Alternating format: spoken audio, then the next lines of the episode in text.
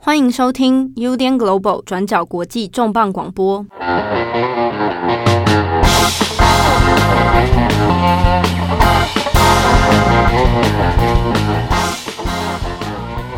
Hello，大家好，欢迎收听 UDN Global 转角国际重磅广播。我是编辑七号，我是编辑佳琪。今天重磅广播要带大家来看一个在中国发生的一个神秘一系列的可怕事件啊！这个事件我把它简称叫做。情色招聘 啊，招聘这个是其实就是我们在常常在讲的真人招人啊，好企业征才等等啊。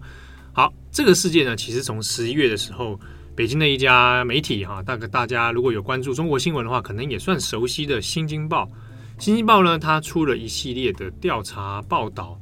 那这个调查报道在推出之后呢，就在中国的记者圈还有社群平台上面，其实引起很多的讨论哦。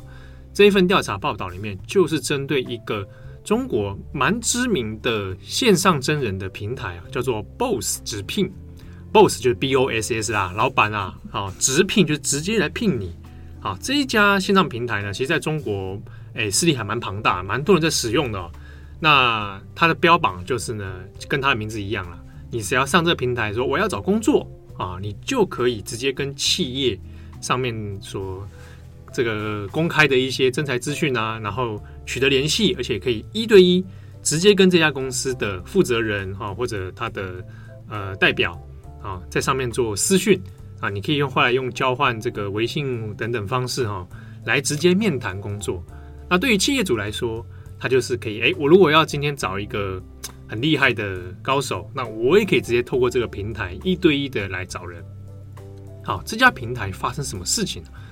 透过《新京报》的调查报道里面发现说，诶，这个上面很多公开的征才资讯哦，招聘资讯看起来好像条件都很优渥，比如说董事长特助啊，比如说什么保姆啊，或者是什么呃经理秘书，然后薪资开的条件也很优渥，感觉还不错。结果发现其中暗藏春色。啊，有很多人去面试之后，发现是挂羊头卖狗肉，就是表面上是董事长特助啦，但他特助的部分可能涉及到情色啊，所以这一系列事件被叫做情色招聘案。但是这个招聘案里面到底发生了什么样的事情啊？到底这些工作内幕是怎么样一回事？那这个 BOSS 直聘平台有哪些的争议？背后又牵扯出中国社会的哪方面的问题哦？我们今天的重磅广播，好，和佳琪一起来讨论一下这一系列的职场新鲜人的恐怖陷阱。好，那我们现在看一下当初这个《新京报》的事件，它它的卧底调查报道大概是怎么样的轮廓？嗯，其实呢，就是在十一月二十三日的《新京报》的报道，叫做《招聘网站里的情色陷阱》。招助理实为拉皮条。那这个报道呢，它是由一个卧底的女记者。他就实际上去这个 BOSS 直聘网，他其实有点像台湾，有点像一零四那类的人力银行这样，他就上去注册，然后呢，他就开始广投履历。那他投的履历呢，大部分都是叫做董事长助理、生活助理。其实我不知道什么叫生活助理，生活助理啊，就 是我也想要请一个生活助理，生活助理，对，life assistant，对，就是帮你打点生活大小事这样。然后还有，不然就是保姆。这样子的工作，那他投了大概二十几间公司，其中有七间有给他回应。那最后在这个报道里面，他收录了应该是三篇左右的实际去面试的过程。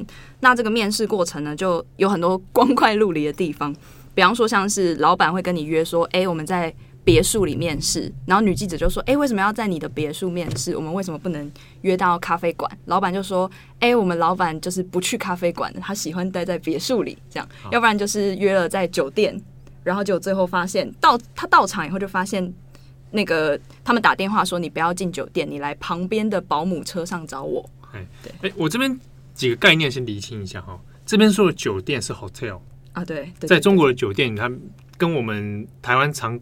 习惯使用的酒店意思不大一样啊。台湾有的，比如说有些那种大型饭店也会叫什么什么酒店啊。对。啊，那在中国里面讲到酒店的时候，并不是晚上喝酒的那个地方，是一般那种大型的饭店、饭店等等哦。那所以，呃，你像你刚刚讲的那两个 case 里面啊，它都约在我先直接讲区域，它里面有公开，好好就是北京朝阳区，朝阳区在三环以内啊啊！我个人在那边生活过一段时间，就是有钱人，没有没有没有，不是有钱人，刚好了，因缘际会在那里啦，出现了啊。那那个，比如说它里面有约到一个是说约在，比如说北京三元桥哦，那三元桥它是约在，我记得没记错，它是约在那个酒店里面，嗯。那那一带其实讲起来就是蛮多外商公司，还有一些算还不错的外商的餐厅哦，欧洲餐厅那边有一间德国的面包店，应该是全北京第一名，蛮赞的。我看你是很懂哦，我看你是越懂越懂。那那一带就是蛮蛮多这样的地带了，所以比如说，假设今天佳琪应聘。这个招聘公司对，哎，看到一个啊，董事长特助，转角国际公司 董事长特助啊，约跟你约在那个地方，就觉得哇，真的蛮 international 的，真的就是觉得一定那边附近都老外，对，然后就这个营业额超高，那我收入搞不好一开薪资十几万人民币，好，好，哇，去了，先面试再说，对，然后呢就这样子约约面试了嘛，嗯，对啊，那它里面有提到几个。蛮吊诡之处就是你讲的，呃，透过 Boss 直聘，我可以跟对方直接取得联系，那对方也会要他的联络方式嘛，好，那就是通常都是在中国就要微信，好，那要了微信之后呢，都会要求这个应聘者你要提供你的简历，嗯，对，所以他在里面他也提供了他的相关个人资料，好，那都要附照片，那也问了一些可能觉得。跟工作不大相关的资讯哦，比如说你的身高体重三围，嗯，那大家觉得奇怪，这是哦，这个有点好像太太超过吧？对对啊，但是他就也不宜有他，就是先把资料送出去，然后才约面试嘛。对，那就是说约到你看，说约酒店，那不要约在咖啡，嗯，咖啡馆哦，咖啡馆旁边的那个什么上车啊。啊，对，就直接叫他上车，还有约在私人别墅。就老板自己的别墅，对，约在私人别墅。嗯，然后就是对，那他的其中第一个例子是说，好像是有透过一个人力中介，他面试的这个职位呢，叫做中国劳斯莱斯俱乐部特别助理。然后薪资开的是大概在一万到一万五人民币之间，就是大概应该有比我的薪水高出不少。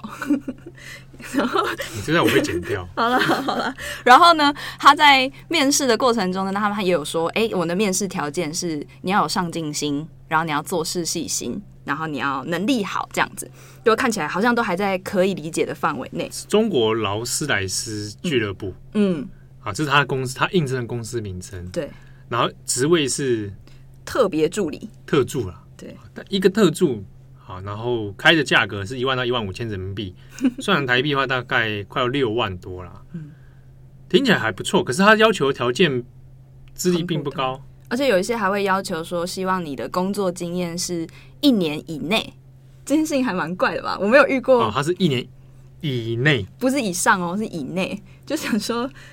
希望你就是一个很呃没什么资历的人，对。哦，特别要求你没有什么资历哦，对，通常会说呃无经验可，嗯，哦，就说你还可以的，可以意思嘛哈，但是有限定你要一年以内，对，就是还蛮奇怪的这样。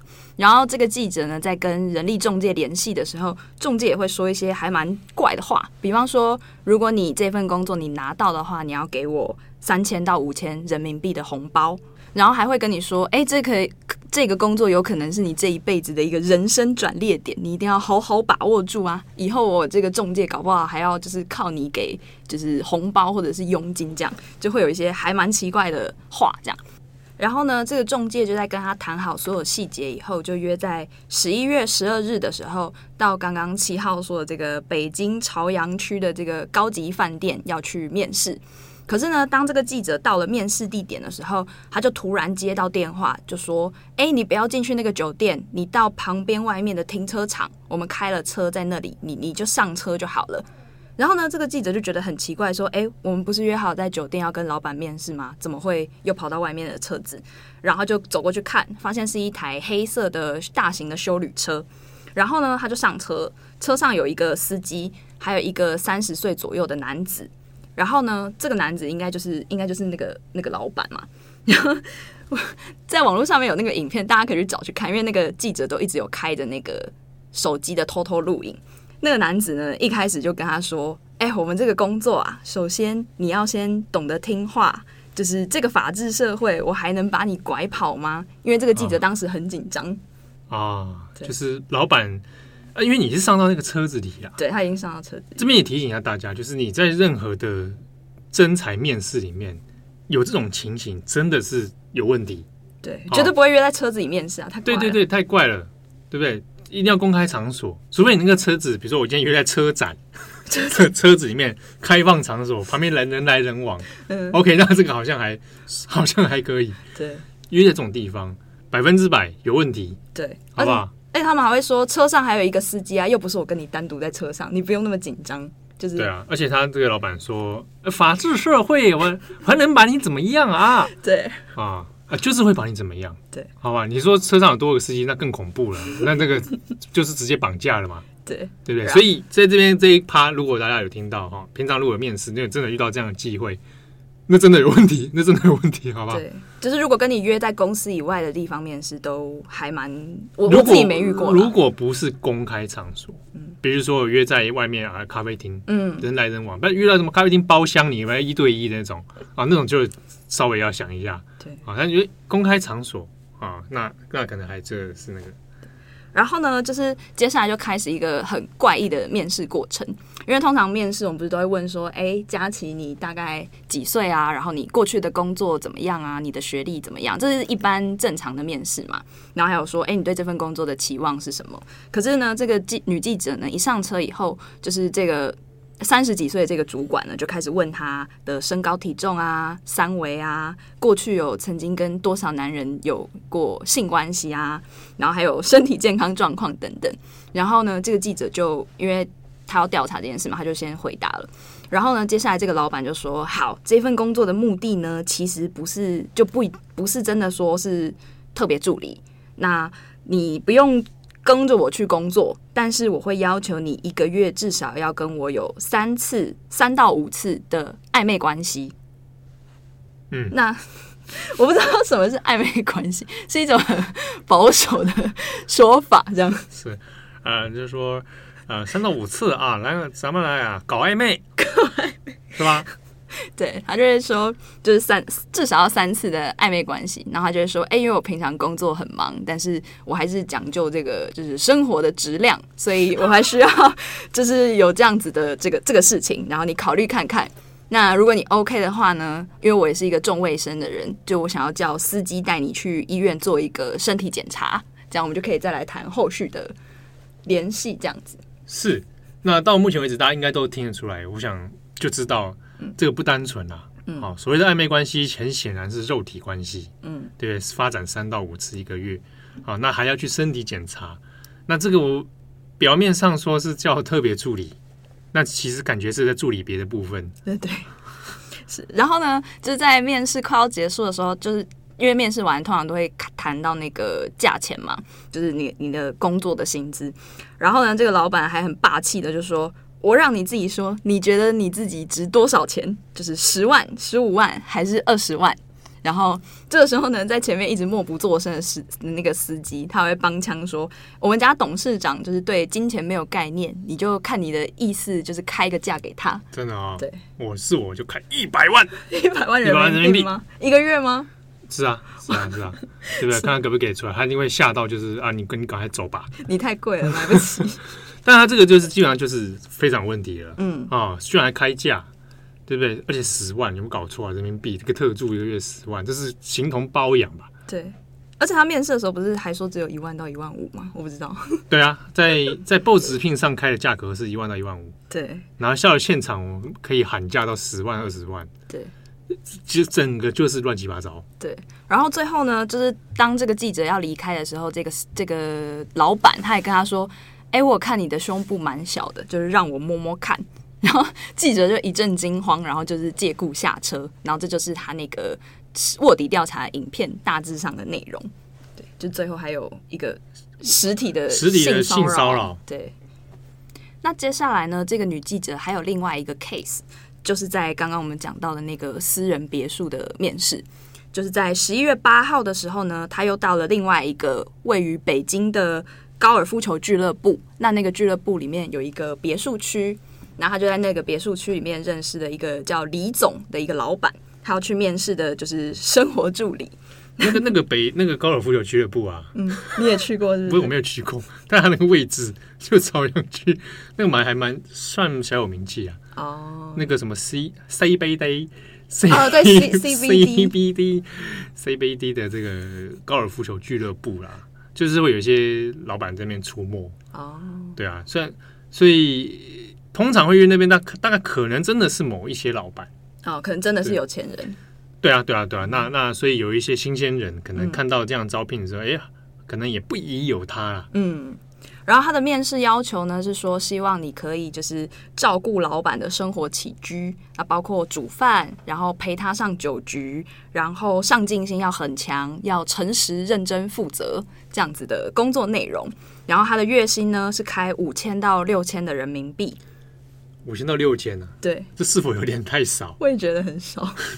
太这个太少了吧？然后还要煮饭，欸、我要跟大家讲，就是说，你今天我们还要顾虑一件事情，就是他的生活区域啊，对，是在北京哦。那你拿这个薪资，其实是一个人生活是有点辛苦的哦。好，你通常要在北京工作，通常你要有房子的资产或者相关的户籍啊等等哦。那这个薪资不容易啊，而且加上内容，如果单纯就内容啊，假设这个内容很单纯，陪老板应酬这个。工时不稳定，对不对？常常要加班，搞不好还要随口随到，对啊。那这样换算下来，这没合啊。这个完全就是一个对 很很血汗的工作。哎，对，这样一想，蛮怪。然后呢，总之这个记者呢，就到了这个大别墅。他说外面还有一个长廊啊，然后有保全啊，但是就是放他一个人直入这个高级别墅。然后呢，他就上到了二楼，就是有一个像茶室，就喝茶间一样的地方，有漂亮的木木头桌椅啊，然后有茶，然后老板就坐在里面。那这个李总呢，他就是一个四十多岁，然后有东北口音，然后留着光头，还穿着花衬衫的一个中年男子，这样。然后呢，这个中年男子呢，就一样，就是跟他讲了这份工作的需求，要照顾他的吃喝玩乐、食衣住行，然后陪他去酒局，还要学礼仪接待，然后不需要负责实际的工作事务，就是有点像陪伴他出游。这叫生活助理，生活助理，对，就是助助理这样。然后呢，这位记者呢就这样跟他谈了工作啊，然后就是谈工作细节嘛，然后还有就是要负责的事情这样。然后呢，很奇怪的事情是在面试结束以后，当这个记者要起身离开的时候呢，这位李总他突然就走上前，将记者拉入怀中，是抚摸他的头发和手臂这样。嗯。然后这位记者呢就很惊慌的，就是先把他推开。然后呢，李总就跟他说：“好，那我们就先保持联系，就装没事这样，然后下次再联络。”然后这位记者呢就离开了这个现场。性骚扰，很典型的性骚扰。对，而且为什么会发生在面试当下？很怪哎。可是这样的事情，其实在台湾也发生过哎，就是这样类似的 case 是存在的啊，有可能。对啊，对啊，对啊，所以这个记者所遇到的问题哦，那就是很典型的嘛，就是。呃，光是他的工作内容本身就有点疑虑了。嗯，好，这个包含就可能有服务别的部分。嗯，对。然后你看他最后，他因为他在文中的描述是说还上下打量他嘛。嗯，对啊，那感觉是在挑，不是挑所谓的工作助理啊，感觉是在挑性伴侣的感觉。嗯，而且就是在这个工作里面啊，就是好像也都不会提到说你很实际上的。要求或者是什么，他们可能会给你一些模棱两可的回忆，就是什么是照顾生活起居，或者照顾食衣住行，什么礼仪接待，就是感觉好像是一些不是很具体工作的项目这样。嗯，而且你有看到他注意到，他其实这些招聘内容哦，他们在 BOSS 直聘上面所公开的资讯上写的方式也是蛮模棱两可的，比如说他不会写清楚他要做什么，然后呢，也不会要求你特别的资历跟技能，啊，那甚至是说你可能只要你上进心，好，那那透过直聘的方式看到你的履历，可能就开始挑外形，对啊，那所以就很典型的，他这个呃不是真的来应征工作的啊，或招聘工作的，比较像是招聘另外一种，对啊，就是服务老板个人的这个对象。好，我们讲到这边，其实大家可能呃时有所闻啊，好，或对这件事情，大家可以想象一下，就是有时候你可能会想象说，哇，那个大老板旁边的女秘书是不是跟他有什么关系？啊，这种这种情节好像似乎在连续剧、在大众文化媒体里面，或者甚至呃我们所谓的八卦社会的这各种谣言里面，好像大家会理所当然的有这种想象。好，那甚至是我我讲个人的经历好了，不是说我有一个女秘书啦，嗯，哦，我是说 曾经在中国这样的圈子里面，嗯，因为有很多中国的金融界的人，他会为了转投资啊，那他就把他的呃，投资标的就会放到影视圈里面啊，所以在影视圈里面，其实你常常看到，为了找投资组，就常会接触到类似这种外商公司的老板，或者做金融业的啊，做新创的啊。那有一些这样的老板呢，他们会来自中国各省。那有一些人就会身边都会带呃所谓的助理，所谓的秘书啊。那在这之中，有时候就会听到一些耳语啊。就说啊，那个谁谁谁，他的那个旁边的秘书，其实就是，诶、欸，特别帮他做所谓的生活助理，嗯啊，或者做一些其他的事情的，那就会说，哎、欸，他有时候会透过一些其他人来做中介，就是了哪些学生，比如说他可能是北影的，啊，北影他可能因为将来要找演艺圈发展，所以外形通常可能大家都会有个印象，就觉得，哎、那北影的女生毕业一定很漂亮。那就会说，有人说啊，要透过北影呢去中介一些毕业生给这些大老板们当秘书。那说不定他们在做投资影视圈的时候呢，就可以把他们，哎，我这边有不错的人才，那我也可以推出去演戏啊，或者是我帮助你，我给你发展的机会。这样类似的耳语跟传闻其实蛮多的，但是在中国呢也。不是说每一件事情都会得到印证或者怎么样。那之中若有的人是可能他是你情我愿的状态下，好像大家也不方便去讲什么。好，那这个《新京报》的系列报道出来之后，其实有一些舆论的反应哦，是诶觉得说啊，果然证实了，还真的有这样的一个问题存在。他就透过了一个线上的招财。征财的一个网站，然后发展出这样的模式，所以有人会开始怀疑说，那会不会背后其实是有一条很完整的一个产业链，哦，或者说很完整的一种模式，就是常常在用这样的方式去找人。好，那这找人之中有一些问题存在，在于第一个是有些人会被骗，好，就是他可能涉世未深，他不懂这中间的一些美嘎的时候，他被这些招财讯息。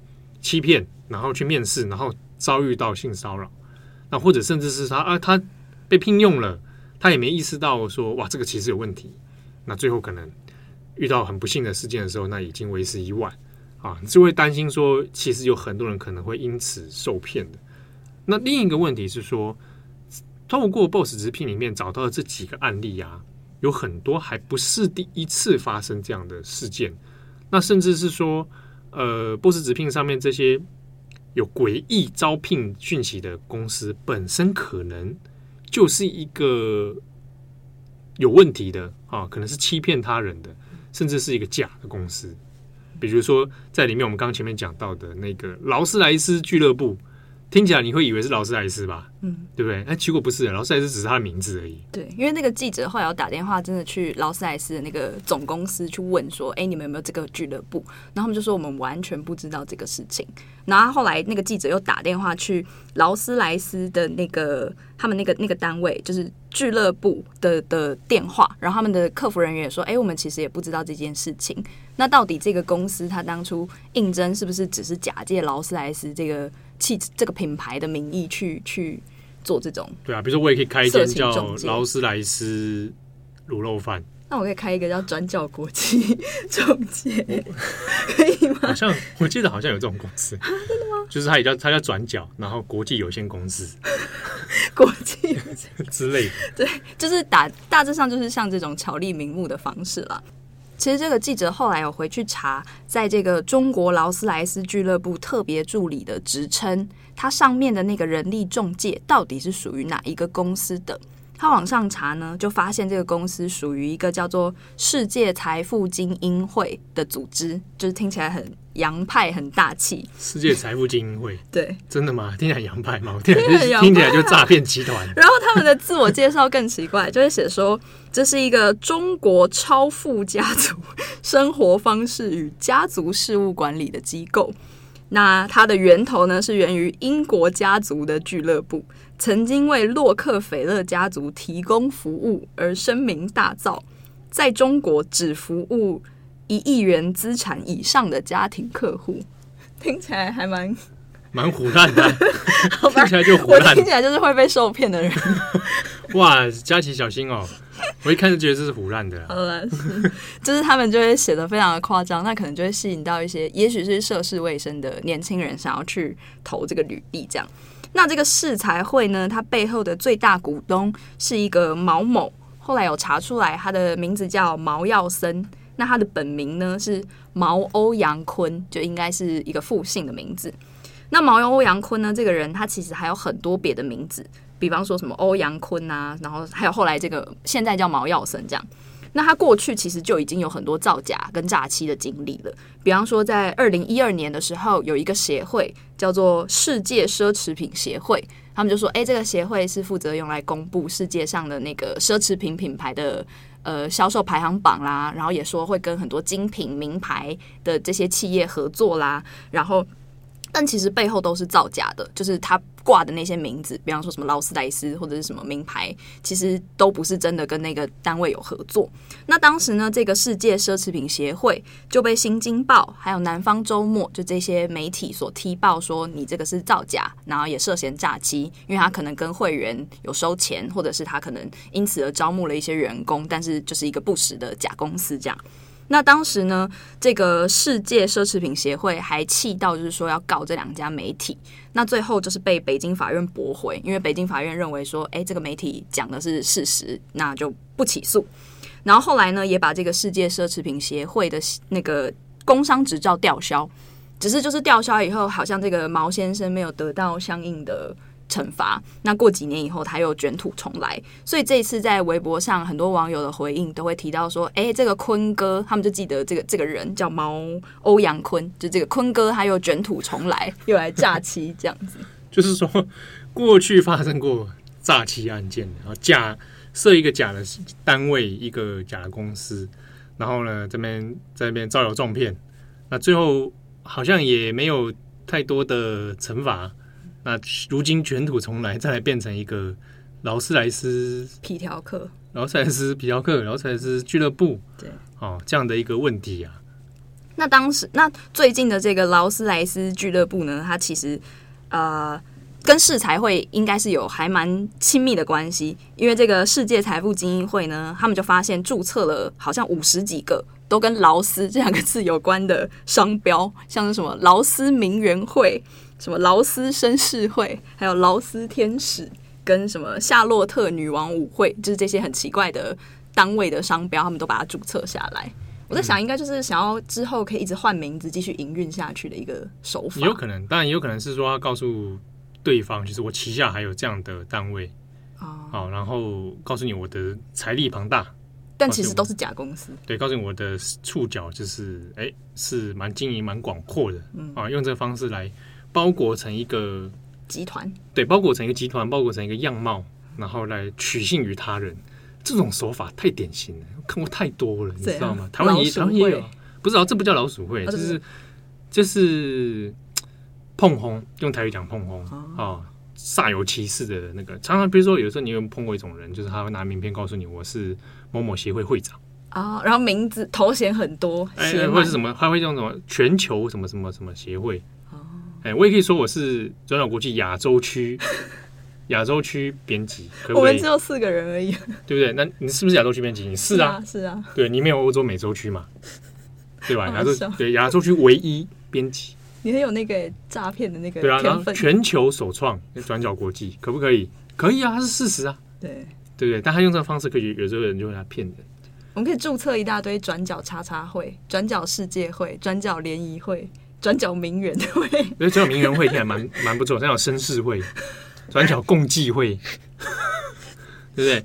转角这个投资理财，嗯，对啊，那就可以我们用这方式来哎招募资金，对啊，他就上当受骗，卷款潜逃，就转角界的海龙王彼得嘛？可以这样吗？可以这么说。是，然后呢，就是像。这一次，所以像这一次的事情呢，就有很多网友，就是他们就会留言说：“哎，我我之前就已经听过这个事情，没想到就是好像政府并没有很认真想要解决这样子的。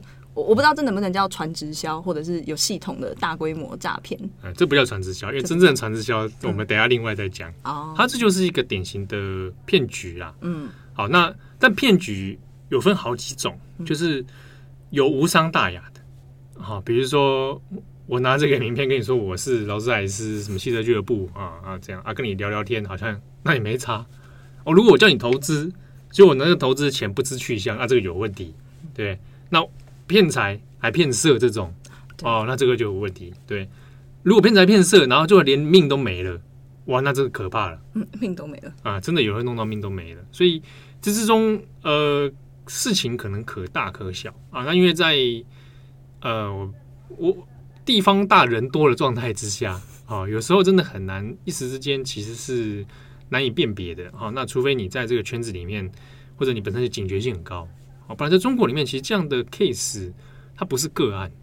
啊，那既然不是个案，其实在这个这一个系列的新闻报道里面，我们来探讨的时候，就会发现其实背后的问题牵扯的蛮多的啊，包含这个这个毛先生啊，他的涉及到他他可能不是初犯嘛。啊，它是好几次这样变化的。第二个问题就是，那那他怎么在 BOSS 直聘上面就可以这样子大方的招聘？他开了一个根本就有问题的公司嘛，啊，然后就可以直接在 BOSS 直聘上面大量的开这些内容。那所以大家的舆论这次里面，还有包含这个新闻媒体的质疑，就在于说，那你作为一个平台。作为一个招聘平台，BOSS 直聘它有没有责任需要去做监管？你有没有义务要去审查？说我今天所有的招聘讯息都应该要合法的？好，好，这边讲一个，我们现在说 BOSS 直聘上面这个网站哦，它有一个问题是过去有发生过，它没有办法很有效的去审核我今天的招聘讯息。嗯。而我本人就去试过了，我想说它到底有多容易，就去开一个叫它里面有分嘛哈，你上它的网站，台湾也上得去。嗯，他代言人是盖尔加朵，你知道吗？太有钱了吧？盖尔加朵啊，中国很流行这个啦。那个之前那个那个黑寡妇也被被招去代言一些很奇怪的产品，就觉得很违和。好了，盖尔加朵，盖尔加朵在 BOSS 直聘代言，你的偶像也还好，就是 OK 啦。但盖尔加朵就是。你知道那个画面也很违和。好，然后就好上网站。你说，如果你是应征者，那你可以说我要找工作，上面就有很多搜寻的栏啊，这样。那如果我是业主，我就可以说我要招聘。好，选择我要招聘，那就开始你要注册嘛，啊，你要注册账号等等。我就发现他注册账号非常之容易，就是呢，他要用你的手机号码注册，然后还有你的公司的登记的那个工商注册号。我手机码呢？手机可以用台湾的手机注册哦，所以我就用台湾手机注册，哎，还真的可以通过。你这样各自会不会被骗走啊？搞不好还要顺便骗你。哎，你怎么知道我用我的手机？啊，不可能用你的号码。不要，继续继续。对对，因为我发现他根本也没什么认证啊，就好像就算了啊。再来一个难关是工商注册号，对对，我没有公司，我怎么去弄到注册号？对不对？哎，我就有办法弄到注册号。你用转角的吗？没有，你要中国的注册号。在中国登记有案的公司，它都会有一个工商注册号。对，那你也可以用你的什么社会代码去去去认证啊。好，那社会代码不容易找，因为那跟个人资讯有关。工商注册号有一些管道可以找得到啊，因为总是会有一些粗心大意的人士把注册号公开在网络上。你好恐怖！不会不会，你这个很好找的，下次教你。哦，好。啊，然后就找到一些公司，中国的公司行号，然后就把他的注册号，想说，哎，那我试试看，偷偷拿人家的去申请，申请，哎，就过了，就过了，完全没有查证，这个平台完全没有。然后我就过了之后，我就可以开始招聘了。你要招聘什么？没有，我就写公司特助啊，转角特助。然后我就我我当然我这公司名称都乱打的啦，啊、嗯嗯，对，佳琪有限公司 也太乱打。佳琪佳琪娱乐文化事业啊，然后就征聘佳琪的特助，对，我要找帅哥小鲜肉这样子。啊，身高一百八，有上进心，嗯，啊，那、这个、工作经验一年以内，工作一年以内最好大学刚毕业，对不对？啊，薪资就是起薪就是人民币十万以上，太多了，付不起。哎，我这样招聘就可以，嗯，就可以，所以你就知道这个中间流程有多么的随便，多么的蛮随便的。好，那他他的标榜是说，你当然我招聘之后，呃，如果有兴趣的应征者，他就可以透过这个讯息平台找到你本人，你开开这个页面的本人，那你就可以直接跟他一对一的来来看你是要线上面试也好，还是你要再去另外。要微信，然后约约在那个保姆车里面，啊，所以这中间过程其实是蛮，的确是有点问题啊。好，那这个 BOSS 直聘里面，它其实这个争议爆发之后呢，它其实也也有针对这个事件有说做一些说明。嗯，就是这个 BOSS 直聘呢，他们对这整个报纸的回应，就是说，哎，这些公司确实是不法，可能有跟性交易有关的内容，那我们就把这些公司的职位都下架。那另外呢，另外呢，这些公司的账号也都被冻结了，就是他们以后不可能在上面再发布新的公司职缺。只是呢，大部分人都认为说这不是一个很有效的解决方式，因为像刚刚七号他就很轻易的就在申请了一个新的账号，就可以再开其他的职缺。所以像这位毛先生呢，他手下有这么多的什么劳斯名媛会、什么绅士会，应该还很容易就可以再重新换一个名字，继续上架这一些工作内容。对，换句话说，抓不胜抓了。哦，那你要用什么方式来来遏制？比如说，如果用简单的方式来讲，我看有一些相关的其他媒体的讨论说，哎，比如说你就学抖音或微信嘛，关键字审查哦。可你关键字你要怎么审查？它里面就故意写的很模糊的状态之下，你你想怎么抓？你不会抓情色两个字吧？对不对？还是你要抓生活助理？那、啊、万一人家真的是在争生活助理呢？他正在争保姆呢？对不对？那这个你好像就很难判别。对，那所以比如说，如果我又要优化。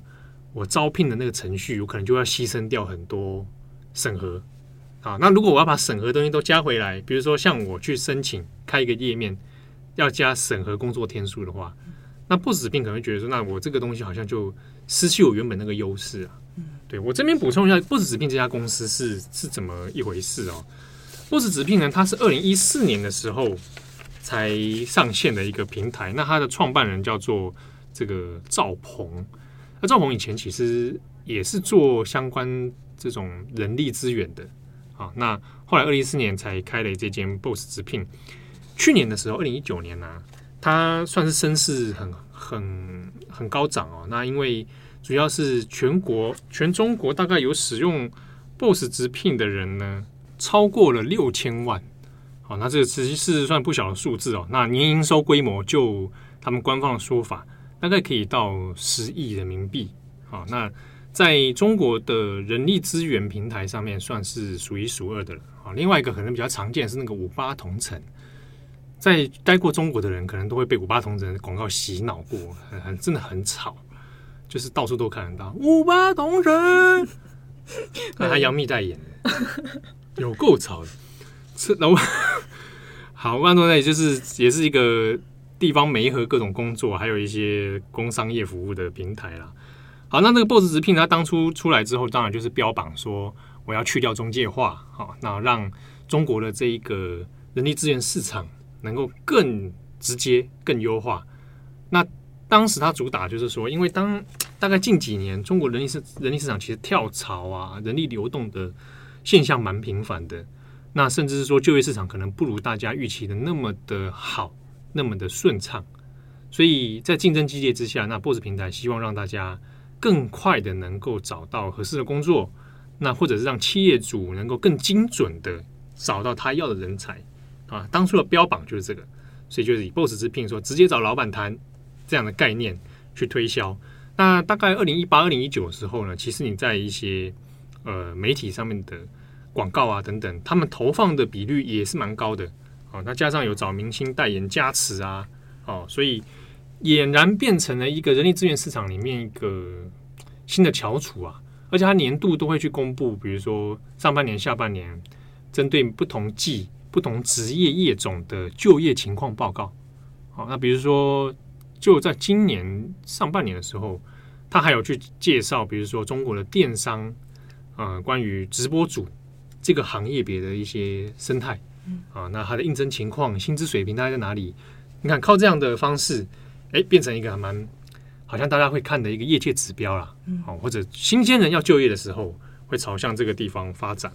好，可是 BOSS 直聘里面，它其实过去已经不是第一次发生这样子的招聘争议了。那二零一七年的时候，它就有出过一个问题，就是。呃，在中国叫做李文新事件，文呢是文章的文，星是那个星星月亮的星。李文星事件哦，是二零一七年的时候，一个叫做李文星的山东学生，他呢就是透过 BOSS 直聘的这个平台，那找到了一份工程师的工作啊，那就想说，哎，有机会可以终于实现去当工程师的梦想，然后可以赚钱。好，结果没有想到。去了这间公司之后呢，他也通过面试等等哦。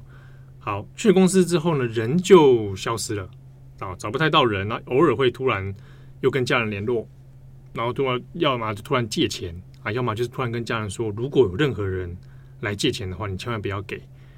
结果事情很吊诡的是呢，在没多久之后，这个李文新同学啊，其实毕业了啦，就在二零一七年的时候。七月十四号被发现，他沉尸在附近这个天津市静海区附近的一个水坑里面。那死因到现在是不明的。后来一系列调查里面才发现说，他其实去的这间公司根本就不是什么工程师、什么软体园区，不是，而是他是一个传销组织，就是我们我们有点像我们讲的直销。那在里面，他可能发生的就是被骗，然后被要求要缴一些产品费。好，那最后呢，不知道什么原因，那人就往生了。好，那相关的案件其实当时引起中国很大的争议哈，因为就发现说，这个直销团、传销团体，他就是在 BOSS 直聘上面假装自己是另外一间真实存在的科技公司。好，他冒充的那间科技公司呢，叫做北京科蓝。好，那李文新他当时就想说，哎，我有这个机会哦，去面试，然后也。对方还真的有个人事部的人，还还有透露出名字叫什么薛婷婷，就跟他哎来面试啊，问了几个问题呀、好，那他就透过电话面试之后，李文新就如愿通过。可是呢，那个通过之后，通常你会收到一些对方人事单位的一些 email，对不对？结果他收到的是一个私人的 email，这个叫做署名叫五杀乐队，奇怪啊，不是不是应该是北京科蓝吗？就什么一个来自个人的 email 信箱来跟他联络后续的聘用事情。那当时要他说，你去那天津的滨海高新区软体园区报道。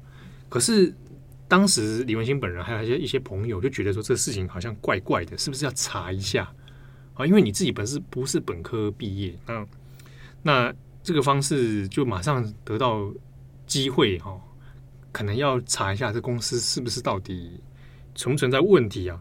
但是李文新没有没有等到说大家要先缓一缓，自己就真的先去报到啊！没有想到说报到之后就哇就一脚就踏入陷阱。那后来的调查里面也发现，的确是一个传销公司冒充。好，那真正的北京科蓝也有出来讲，他们根本就不会用这种方式来招聘人。第一个是说他们没有人事部这个这个人物啊，啊，跟他联络这个人。第二是就算你面试通过了，他发的信箱一定是用透过公司的联系管道。而不是用任何私人的方式，好，所以这过程是有一点问题的。那这个事件里面当然牵扯出的是中国的传销组织问题，哈，冒充然后去呃吸引诱骗，然后去榨取金钱，那甚至让人家赔掉性命。所以李文新事件后来当时在社会里面，大家就把仇恨的指标就移向两个目标，一个就是传销组织，一个就是 BOSS 直聘。当时 BOSS 直聘其实还蛮配合在做调查的，因为他觉得说，哇，我原来我的平台上有出现这样的事情，好，那也有去主动的提供资料调查等等。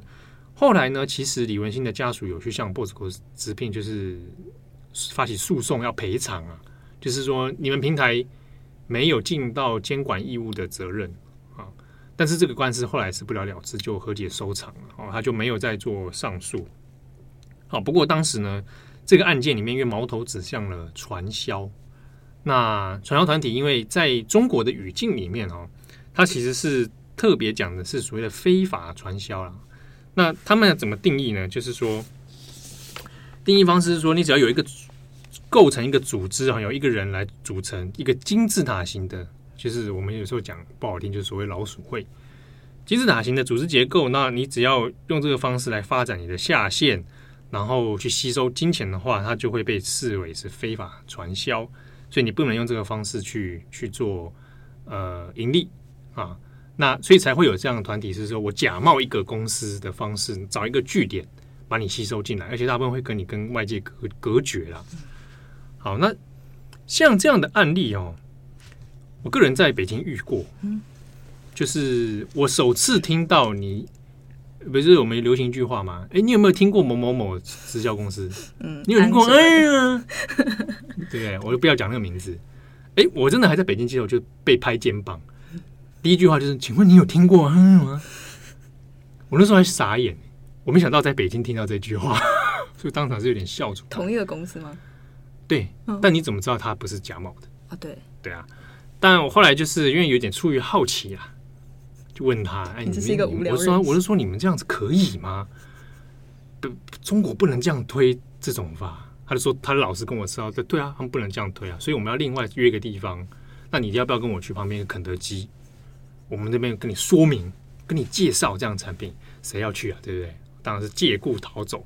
之前中国就有发生过，约去了餐厅之后被人家砍，被砍，对啊。”啊，有这个有这个类似的这种案例，我是有听过那种，就是会约你到肯德基，然后会先来一个人，然后再来另一个人跟你说不要相信他，然后就是就是两边就会开始就是有那种各正反两方唱双簧，对，然后最后会发现他们两个是同一个群体的人，对啊对啊，所以这个江湖险恶啊，当时因为我已看识破他们手脚，哎，就是这个跟他一番推脱之后，我就离开了。那像这样的 case，因为其实当时也听到不少。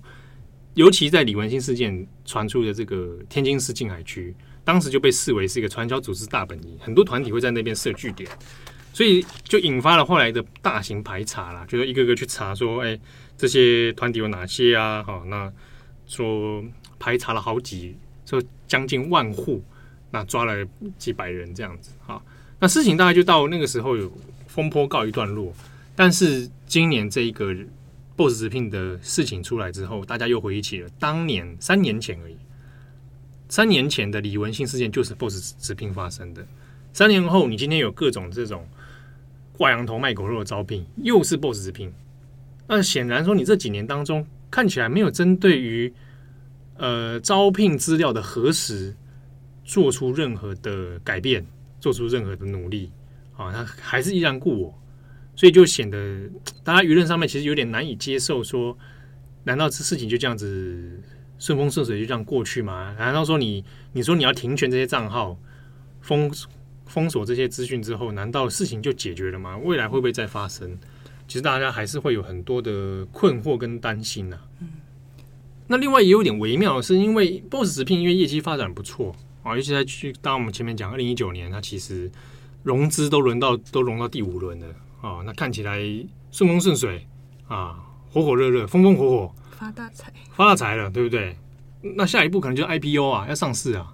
所以其实去年到今年都一直有那种 Boss 直聘准备要上市 IPO 的这样的市场资讯释出啊。那当然，这个 CEO 赵鹏自己也是不否认啊，他也是讲的颇为委婉啊，说男大当婚，女当当嫁。对，那经营的这么顺利。也许应该要思考下一步了。那当然要做 IPO，你就是要争取投资人的信心，对不对？要更多的资金进来。那没有想到说，今年这个事情爆发之后，大家开始有那种媒体相关的舆论就会出来，就说：“哎，那 Boss 直聘这样子一搞，哇，那你 IPO 怎么办？你接下来路怎么走？如果这个事情没有解决，有丑闻的话，投资信心会受损。所以这之中就是有点稍微微妙。刚好在他已经要在，好像要。做 IPO 的时候呢，出了这一系列的相关的报道，时机点就打的是蛮巧妙的啊！但这个背后有什么动机，这个不得而知。但至少我们在这个相关的舆论议题上面，可以看到一些蛮有趣的角度。另外还有一件事情呢，就是嗯，可能会有一些人认为说，哎、那那种。董事长特助啊，什么秘书、行政秘书啊，就是这些工作，你应该一看就要知道，这个很可能就是真才陷阱，很有可能会是找你去做性服务，就是这这一类。可是我其实觉得说会有这样子的一种想象，可能也是会让很多人。另外就是在这一次的。这个色情招聘的这个讨论里面，可能也会有人认为说，哎，像这种董事长特助啊、行政秘书、生活助理，你应该一看就要知道这个是色情陷阱，你就不要踩进去就好啦。怎么可能会有人真的受骗上当？或者是哎，当是检讨受害者啦？对，就是或者是当这个人在保姆车上面说，哎，你的性经验，你跟多少男人有？过就是睡过啊，这个时候你就应该要赶快离开嘛，就是你你不要受骗上当就好。可是，在这一次的这个事件爆发以后，微博上也还有蛮多，大部分是女性啦，有一些女性的网友也会分享说，他们之前也是好像也是在 Boss 直聘上，就是也有一些面试遭遇到过性骚扰或者是不当要求的例子。像是有一个网友燕燕，他就说他自己就遇过一模一样的事情。就是在 Boss 直聘上也是找他去面试，可是面试呢，不知道为什么也是约在车子上，他就说：“哎，那面试完我可以顺便送你回家。”这样，然后呢，就是一在车上都是很正常的面试，只不过面试完以后呢，那个男生的主管他突然就摸了他的鼻子，还有他的头发，然后呢，在车上有稍微的动手动脚，然后呢就说：“哎，你要不要当我的女朋友兼秘书？然后一个月可以给你八 K 这样子。”我自己觉得八 K 也太少了吧？八 K 人民币，八千人民币嘛？对，八千人民币。那这不到四万啊？对，然后要当女朋友兼秘书这样，然后这个超少的，超少，就是骗大学生啊！我我觉得啦。对啊，对啊，对啊，因为嗯，的确，因为因为你知道，在中国的北大学毕业生薪资有些起薪其实并没有大家想象那么好，算成台币可能两千，呃，人民币的话大概两千到三千。大有人在哦，而且他一万多块而已哦，算台币的话，哦，对啊，这个这个是大有人在的，所以有一些地方其实蛮蛮蛮可怕的。那如果对于设施卫生来讲，可能八千还觉得哎，还不错，好像还不错。对，所以好像不能说哎，这件事情可能就是所有人都应该要知道。另外还有一件事就是，嗯，因为面试本身，我自己觉得有点像是。一个权力不对等的场所嘛，因为你必须要很积极的讨好你的主管，你才能争取到这个工作的机会。可是那在过程中，如果真的发生了什么事，比方说主管突然碰你，或者是主主管突然对你提了一些比较奇怪的隐私的问题，就是问你诶，有没有男朋友啊，或者是你有没有什么样的性经验啊，在当下可能当事人不管男女啦，一定都是会觉得很傻眼，或者是没有办法回应得很好，或者有的人可能就真的就被摸，或者是真的就发生什么事，然后事后才。回来觉得很惊慌，我刚刚到底经历什么？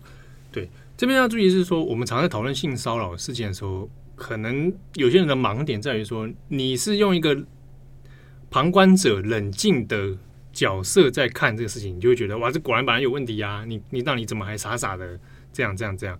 可是你要回到那个当下情境，当事人的状态，有很多状态下是一时之间第一时间没有办法反应的。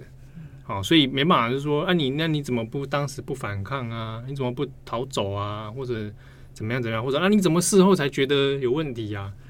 这个很多状态，人在面临这种情况的时候，就是会发生这种事。我就是当下可能我真的不知道怎么反应，吓到嘛，啊，或者是没有想到说我好好来应征工作会遇到这些问题，或者一开始还不疑有他，哎，他只是个问我一些资讯而已，也许他没有什么，那越想越不对。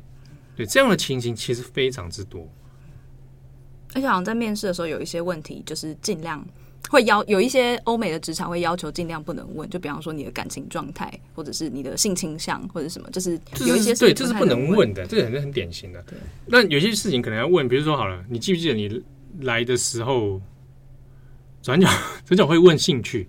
哦，对，郑红有问兴趣，对，我们都会一定会问兴趣。嗯哼，原因是因为要要知道你大概平常关心的事物是哪些。对，然后因为我们毕竟是内容产业，对，所以这个东西它其实是有相关。比如你喜欢看什么样的电影啊？那个是可以。对，那你对什么电影有什么想法？嗯，好，那你平常还有什么其他的兴趣吗？你有在运动吗？或者你有在干嘛吗之类的？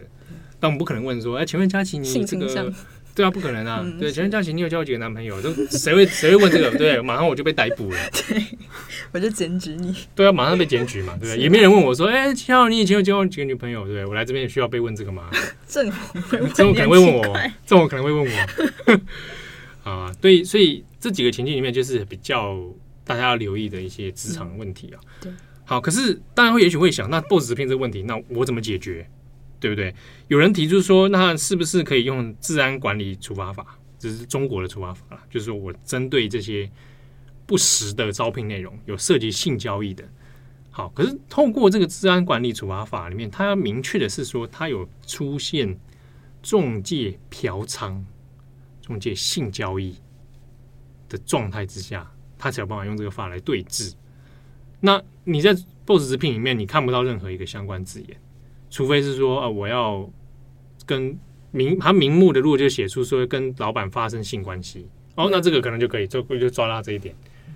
那可是他如果写说生活助理这种东西，那你就很难用这个法去去把它来来处置。好，所以能不能用这个方式，其实是有一点有一点疑惑啦。好，那那只能说，呃，相关的这种东西，在很多人靠自己，可能一方一方面是说有一些。风险的知识去做辨别啊，有一些不明不不白的这种工作内容哦，要尽量去避免。那最后也要希望就是大家可能年底找工作，或者是年底找工作换工作，对啊，差不多，差不多有些人要差不多那个那个转职潮嘛。对，就是这个时候要多留意一下。就是如果你有一些比较疑虑的面试场景，或者我觉得可以多问一下身边比较有经验的工作的人。对。对，真的真的要多留意啊啊！嗯、问问看身边一些人，哪些哎，是不是哪里怪怪的哈？或者打听一下这间公司，对不对？哎，即便是大公司，有时候还是出问题。面试官有时候面试的人他会讲一些真的，我都有听过这种案 case。他去蛮知名的公司进去啊，面试的人讲了一些你抓不太到出来，但是哪里怪怪的哦。对，然后事后的态度就觉得他想干什么。他想，比如说，哎，你有什么问题？比如说啊，可能佳琪，那这工作你有什么问题的话，可以来问我。我留我的手机。对，那你我们赖加一下。啊，其他人都不加，就加你的。哦，一般的面试也不会立刻就加你赖了，我觉得那也有点太太。对，除非你马上就已经啊，就是你了啊，就 offer 得到了啊，马上加赖。对，他们说，哎，佳琪，我们加一个赖，那什么问题来来问你啊？那事后呢，还没有 offer，然后就就开始赖你啊？对。佳琪，这工作可能很辛苦哦，那你会愿意吗？如果会到晚上的话，哦，那可能会比较忙。那你有什么事情，那我可以教你。嗯，啊，不然我现在打个电话给你好了。还没有拿到 offer 就先接电话。打电话，对，有什么事情你有什么不懂可以问我。嗯，对不对？我们很多都是前辈，都是前辈啊，水很深，我们都很照顾后辈的这样子啊，真的啦，佳琪，我跟你讲，你这样我这样教你一下，你很有希望可以得到这个工作。好恐怖，对不对？用这个方式去那个。哇，也是很多哎，所以真的大家要注意。对，大家真的要注意，好吧？那就谢谢大家今天的收听，我是编辑佳琪，我是编辑七号，我们下次见，拜拜。感谢大家的收听，想知道更多深度国际新闻，请上网搜寻 Udan Global 转角国际。